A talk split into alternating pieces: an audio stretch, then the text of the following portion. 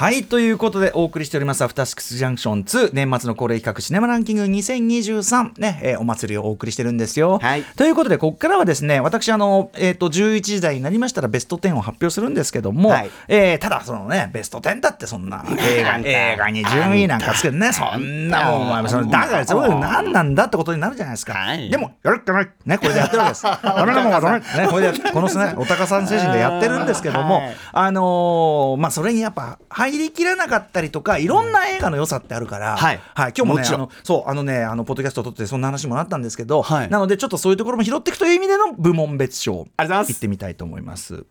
まずは今年新設というかこんな この作品のために作られた部門。まずこちらの部門です。ベスト後編とセットでチャンピオン枠すでに確定済み部門。ベスト後編とセットでチャンピオン枠すでに確定済み部門受賞したのはこの作品。ミッションインポッシブルデッドレコーニングパート 1! おおなるほど。そういうことか。あのまだ終わってない系の作品ってさ、まあ、スパイダーバースとかありますけど、はい。特にねあのこれもうパート1って歌っててパート2あるわけですから、そうですなんかまあここでってよりはもうパート2揃ったところで、そっかそっか。そっかあのそういう。あの劇中の鍵のごとく、はいはい。あ揃ったとこでほう揃ったとこでもうチャンピオン。うん。チャンピオンそういうもんです。チャンピオンってなんだ決まってるの。チャンピオンってなんだってことですチャンピオン。まあ、あの言うまでも私がミッションインポッシブルシリーズそしてトム・クルーズどれだけですね、まあはいなんていうかな尊敬してるかっていうか、シリーズとして尊敬してるかっていうのこれはもう表記していただければ分かると思います。なのでっていうのはねだからベスト普通にベスト10入れたいんだけどあの他にやっぱこう今今年押してあげないとダメな子たちがいっぱいいるから、はあはあまあね。まあここはちょっとね。はい、後編待ってくださいということです。うん。続いていきますね。ベスト地獄巡り。すなわち最高の映画体験部門。これベストじゃねえのかって話なんですけど。どういうことなんだベスト地獄巡り最高の映画体験部門。受賞したのは3作品です。ジョン・ウィック・コンセクエンス。狼の家。そしてこれ私大好きです。私個人的な EO です。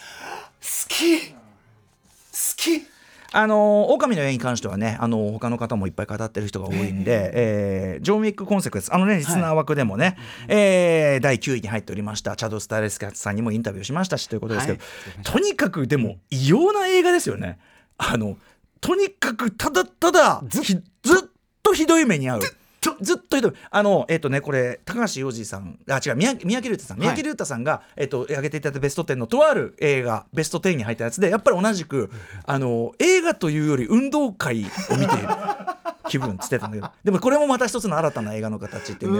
うんその意味ではやっぱジョン・ウィック・コンセクエンスはもう竹市場とか、はああのうんわかんない。あとサスケだよね。ああサスケ。とかあサスケ的うんああみたいな感じっていうのもあったりとか、あのお疲れ様です、うん、特にやっぱりもうね最後のもう階段落ちベスト階段落ちですよねやっぱね。ね特にやっぱ僕が好きなのはやっぱ踊り場に一旦こう倒れてから完全に受け身を取りに行くようかね。完全にもう一回こう行き行行ってるっていうところが好きですうんね。ジョン・ウィックシリーズ大好きということでございます。ね、ジョン・ウィックはあのあっちのね「あのコンチネンタル」というあの今スペンスピンオフドラマ本当に、本当によくできてて、ぜひ見てください。素晴らしいですよ、はい。であと EO イエジー・スコリモフスキですね。好き迷った。イエジー・スコリモフスキはやっぱりそのもちろん巨匠中の巨匠ね1960年代からですかねずっと撮ってる人ですけども、その巨匠がやっぱここに来てなんていうの究極のイエジー・スコリモフスキ映画？でもうぶっ飛びまくってるでしょ？ロバまあロバ映画ねバルタズバルタザールどこへ行くっていうね、えーあれを元にしてるなんて言ってますけど、はいはい。まあ、それをはるかにこう超えるエッジな作り。例えばですね私これもあの見返してきたんですけども、はい。あのいいよロバがね、はい。あの森の中に一人でもうあの場面大好きなんですよ暗いところね。森の中に迷い込んじゃって、はいはいはい。でロバっていうのはやっぱり野生動物じゃないですから、はい。とはいえ人間と一緒に暮らすために作られたその動物なんで、あもうまず自然の森が超怖えって感じではい。それ伝わってくるビンビン。ちなみに映画全体がロバ目線、ねはいはい。ロバ主観。なんならロバ主目観ロバロバ記憶ロバ妄想、はい。ロバの思い出。ロバロバの思い出とかロバロバが、えっと、気絶してる時に見た夢みたいな そういうんでできてるんだけど。はいはいはい。でそのロバが入り込んで森怖って。でもういろんな野生動物で怖っ、鳴き声とかね。俺そういうんじゃないんですけど、はい。みたいな感じ違うんですけど。感じになっているところに、緑のもう明らかに自然でもない緑のレーザーのハンターたちの直線がシャーシャー飛び交ってるのよ。なりだして。でそれで撃たれた狼かなあれが死骸あってもうとにかくその全てが言いよう的には怖っ怖っ怖っ。やっば。自然も人間も怖っ。それが伝わってくるのよセリフなしで。でトンネル。トンネルも怖っ。でもこっちしかない。しかも奥長っとかね、はい。最高でございました。最高でした。ねあの後半で出てくるイザベル・ユベールの意味わかんない感うじとかもねわーあの登場シーン大好き、うん。ドン。何？イザベルです。このくだり何？イザベルドン。イザベル・ユベールです。正面なのよあれ。あれ笑ねでもいいよ僕は大好きね、僕も大好きです。最高ですね、続きましてこれは恒例でございます、はい。ベストガイ部門です。今年はですね殿堂入り一つと、えー新作一つ2作品となっております。こちらですまず殿堂入り。これはもう言うまでもないですね。イコライザー3デンゼル・ワシントンさん演じるロバート・マッコールさん。そしてロストフライトジェラルド・バトラーさん演じるブロディ・トーランス機長ベストガイる機長あのー結構男性が嫌な感じの役というかね、役回り最終的には改心したりする人バービーとかでも。あ,、あるけど、あこの人はいい人。この人はいい。あとブロディ・トランスはちょっとすごく人間的でもあるじゃない？やっぱジェラルド・バトラー演じる特に終わりのね僕は何度も言いますけど、最後に飛行機で残ってたあの表情を見たらもうもういいシーンだよ。もういやちょっと肩もみますって。いや揉みますよ。肩もみますってマジでって。ビールでもビールでも。本当にありがとうみたいな、あなたみたいな人が世の中にいっぱいいれば世の中もっと良くなる。久しぶりに見た気がするよ。ということでベストガイはもうこの人しかいませんでした。ブロディ・トランス機長ということでございます。続いてはベストガール部門です。今年受賞したのは2作品です。こちら。バービーの。バービー全員。そしていちこ。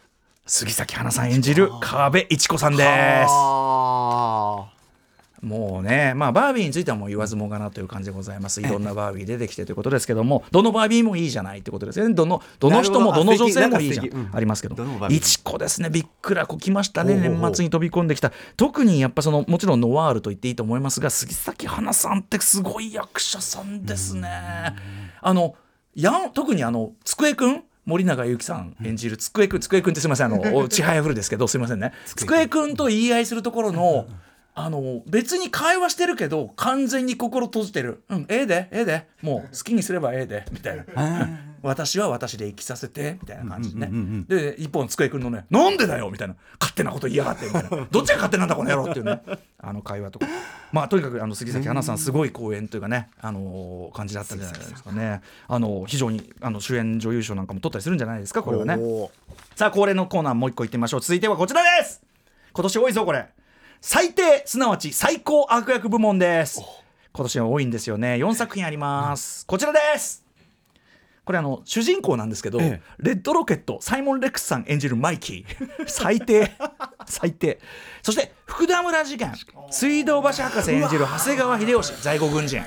そしてさらにキラーズ・オブ・ザ・フラワームーンのあの町の白人全員。はと C セットその名は化けのハーベイ・ワインスタインと弁護団そしてドナルド・トランプと脅迫してくる支持者そして酒場で絡んでくるあいつ。あうわーすぐ思い出す。クソ。すぐ思い出す。ねえそれに比べる。の今下の方で挙げた人たちとキャラクターと比べればやっぱりサイモン・レックさん演じるマイキーレッドロケット。まあ可愛いもんじゃ可愛いもんですけどね、うん多分僕はあの本当にあのねあのポッドキャストの方でもいろいろ言ってたんですけどね。映画館でスクリーンで見た人の中で、近年ここまで本当になんていうかなん薄っぺらで何にもない。まああえて言えばキラーズ・オブ・ザ・フラウンのディカプリオに近いですけどって話をね村山さんも言ってたんだけど、いやこんなダメなやついる？あの実はいいとこがあるでもないですもんね、だからやっぱキラーズ・オブ・ザ・フラウンのディカプリオはちょっとさ苦しんでるじゃん、はいはいはい。自分の矛盾の,、うん。のある行動に、ちょっとカット。うんうん。そんなんないから、最後まで。ね、うん、例えばさほらあの一緒にさ車連れてもあのかわいそうな隣の家のさ、はいはい。あの軍歴を詐称してて軍服着てるのがいじめられてるじゃない、はいはい。そこのいじめられてる様子を見てね、同じ弱い立場同士なんかするのと思ったら駐車場でこうやって待ってて俺がねバカにすんなよっつって俺があんなものに巻き込まれると思うか？みたいな。俺まで偽物と思われるじゃないか。あといろいろいろいろことが終わってからのなっつって。俺俺とお前はお互い知らない。お互い他人。散々散々世話になる。他人他人他人。他人他人。でそっからのあの報道でねあの隣の子かわいそうにさいい子だからさ、まあ義理を通してさ、はいやったのを見てさ、こうやって表出てこうやって表表こうやってこの感じで表出て表出て 神様ありがとうっていう様を様を隣のその子のお父さんに見られているあ 最悪でこうやってこう まあちょっと最高でございます。じゃあどんどん行きましょう。ベストバイプレイヤー部門。はい、役役部門ということです。こちらです。今年受賞したのはこの作品。ほつれる田村健太郎さんですいや。ーありがとうございます説明は先ほどね、あの山本さんがしていただいた通りでございます。どんどん行きましょう。ちょっと時間ないんで。続いてはベスト新人賞。今年受賞は2作品でございます。こちらです。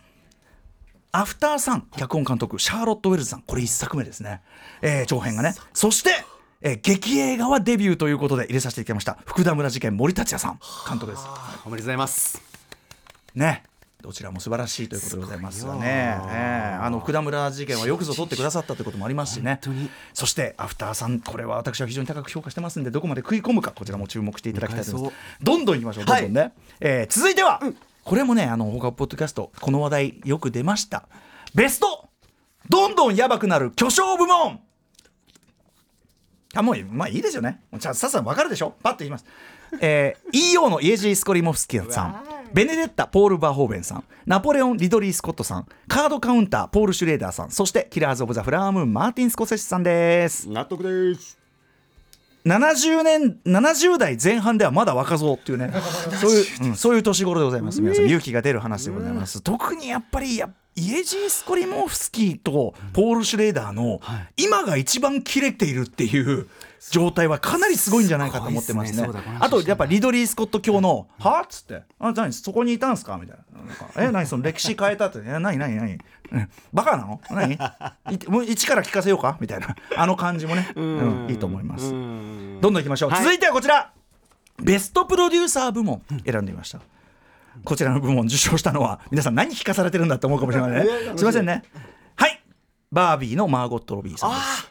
先ほど言いました、えねえーバービーという題材を扱うにあたって、まあ、マーゴット・ロビーさんご自身は本当にバービーね、体ああ体現できるだろうなって感じの方ですけども、はい。えープロデューサーとしてノア・バームバックそして、えーもちろん監督である、えーえーああ出てこない、えっとグレータ・ガーウィグさん、このコンビ。まあ要するにひ一筋縄でいかないというか、明らかにそこに現代的なフェミニズムメッセージであるとか、あるいは有害な男性性メッセージであるとかっていうのを確実に入れ込んでくるであろう2人というのにオファーしてこれはねあのグレータ・ガーウィグさんも日比ちゃんのインタビューで言ってましたよね、はい。まず私たちに頼むのがすごいっつって、これはだからマーゴット・ロビーの采配勝ちというあたりじゃないでしょうか。がねいいよ。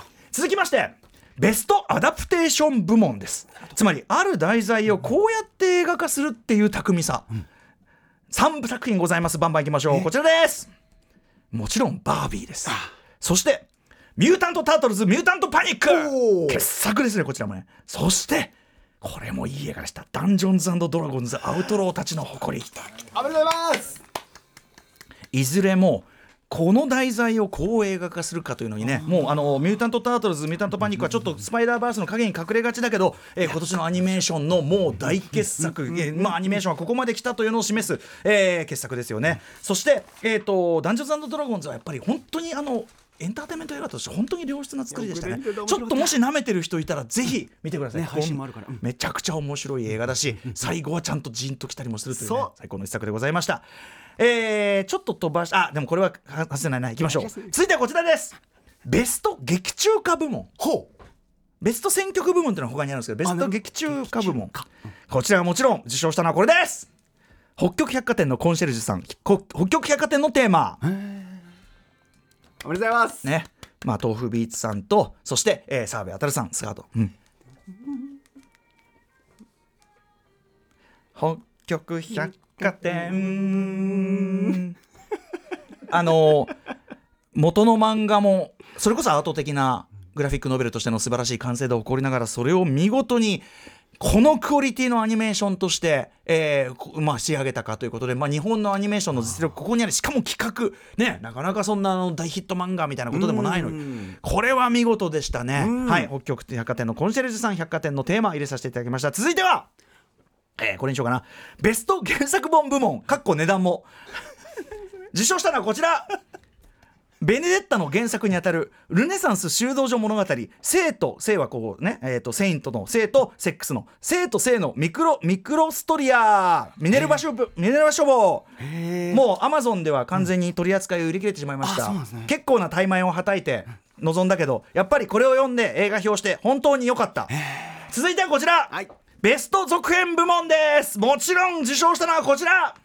ベイビー・ワルキューレ2ベイビーイエーイ永遠に見ていたい。ね。永遠に見ていたい。あの特にやっぱりその1作目とはちょっとモードを変えた2だったところが本当に良かったですよね。詳しくは表を聞いていただきたいですけども、えー3以降どういくのかというね。この辺りも楽しみにしております。バンバンいきましょう、はい。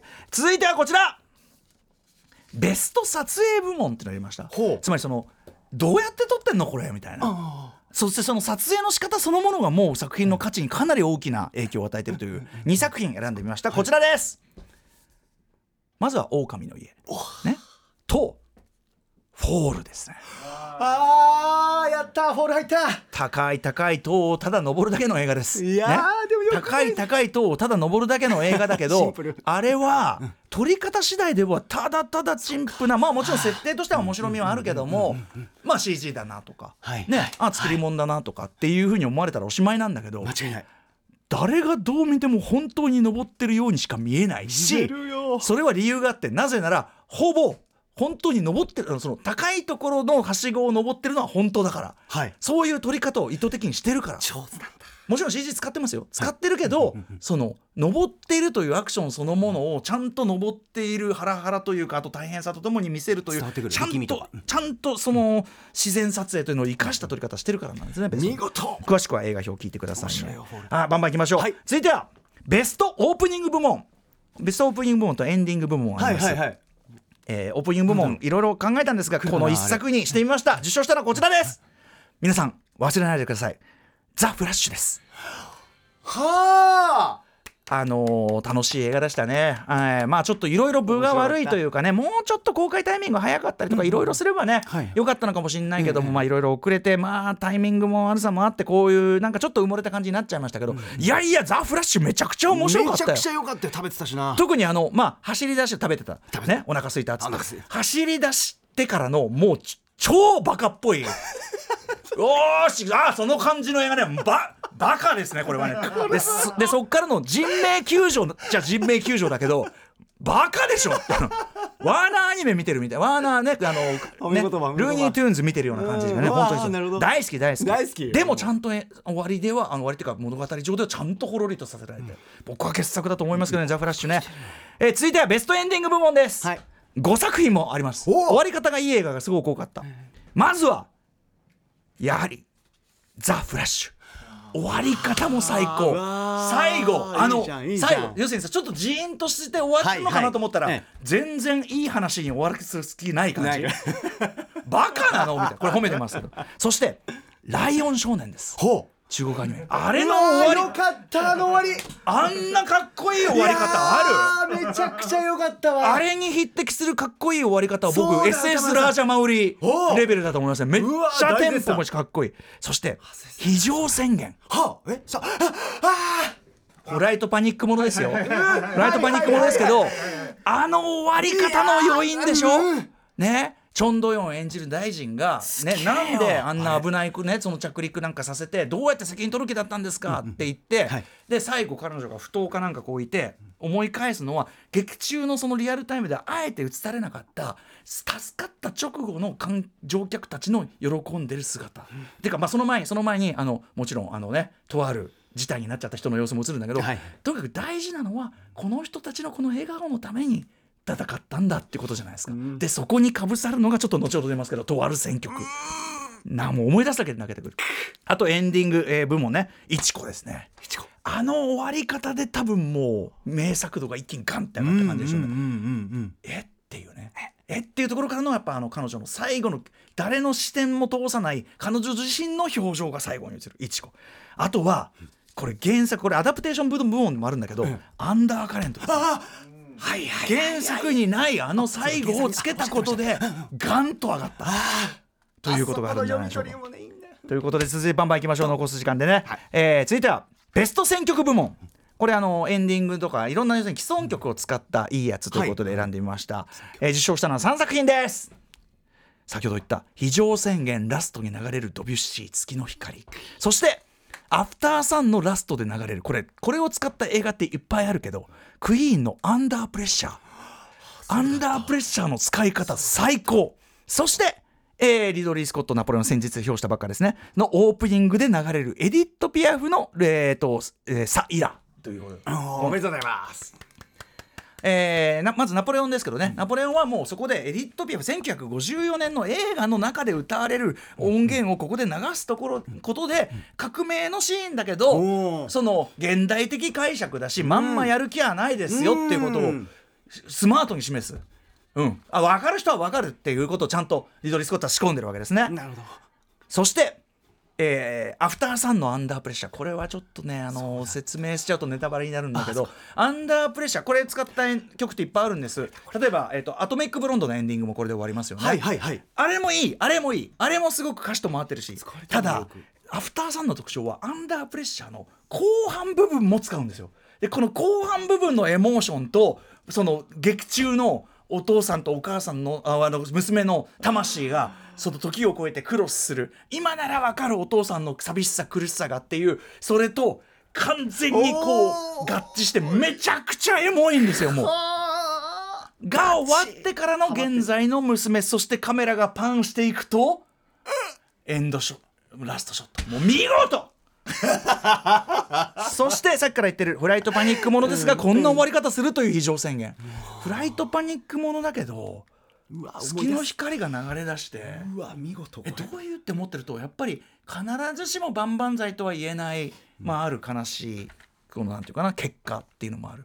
でもそれでも何をしたのかっていうことをまあ詩的にですね本当に示してこのエンディングそしてその飛行機がまるで十字架のように見える俯瞰ショットこれで終わる。誰が選んだこんなベストな。これはすごかったうわ。わすっごい蘇ってくる。そうなんですよ。だからベストエンディングでもありますしベスト選曲でもあるかなと。あフライトパニックものですよ皆さん、まあしかもしかも中のフライトパニックちなみにベス本トベ当然ベストフライトパニック描写、史上多分トップ級のフライトパニック描写ですよね途中の。あのもうあのさか水が傾くはあるよ。ーはいはいはい。髪が。えあれあんなの見たことない。からの。でそこまでは無音なんですよふででしたね。でベルトしてなかった人の体がドンって叩きつけられるところからガンドワーうー蘇る。すごい。もう体緊張感自分も硬直した。見ててこうやってクーって。力んだもん。ねね。本当にね恐ろしいことでございます。恐ろしい。そしてですね、えー、あもう最後の部分まで行きましたね。やった。あよかったよかった。ところがちょっと最後の部分ねあのさっき高木はね、はいはい。言ってくれてましたけど、えーベストシネマ流行語部門です。はいまあ例年ね、えーなんだろうほんじゃらキャッツとかね。なんとかキャッツとかね。懐かしい。いろんなのありました。まだまだ出るぞとかね。あったあった。あったんですけど。も。私的には今年はすいません。該当作なし。今年はちょっと私的にはあのもちろんその「キラーズ・オブ・ザ・フラワームーン」のセリフなんていうの？あの日本語意訳？跳訳、だからそのうんまああのいやいやそんなあのおじおおじきみたいなのやめてくれそのねまあおじさんか。うん。まああとは前言ってたみたいにそのうキングというかみたいなこれね？でもでも日本語訳なんで。英語英語セリフをスムースに言ってるわけじゃない庶民歌詞とかあるけどもそういうの。うんうん。入れて言ってるわけじゃないんで、うんうん。まあ、それはちょっと除外すると。やっぱどうしても日本映画から欲しいなってことになりますね、たださっきのね「ええ。狼のようなマリア」は言われてみれば俺は別に流行してないけど 印象には残る。あとあのあえて言えば、えーっと三浦大輔さんの「そして僕は途方に暮れるの」はい。面白くなってきやがった。ああいいこれは結構印象に残るセリフでしたね。覚えてる。ええ、これはでもあのはい。いやかっけくねえんだよ。あのええエンタメ エンタメ好きみたいな人がそういうところにその逃避したりとかなんかこう、うん。とにかくあのだ ダメです。あの非常に危険な思考法としての面白くなってきやがった。薄い。以上部門別発表でした。After Six Junction. It's Kaylee Cuoco for Priceline. Ready to go to your happy place for a happy price? Well, why didn't you say so? Just download the Priceline app right now and save up to 60% on hotels. So, whether it's Cousin Kevin's Kazoo concert in Kansas City, go Kevin, or Becky's Bachelorette Bash in Bermuda, you never have to miss a trip ever again. So, download the Priceline app today. Your savings are waiting. Go to your happy place for a happy price. Go to your happy price, Priceline.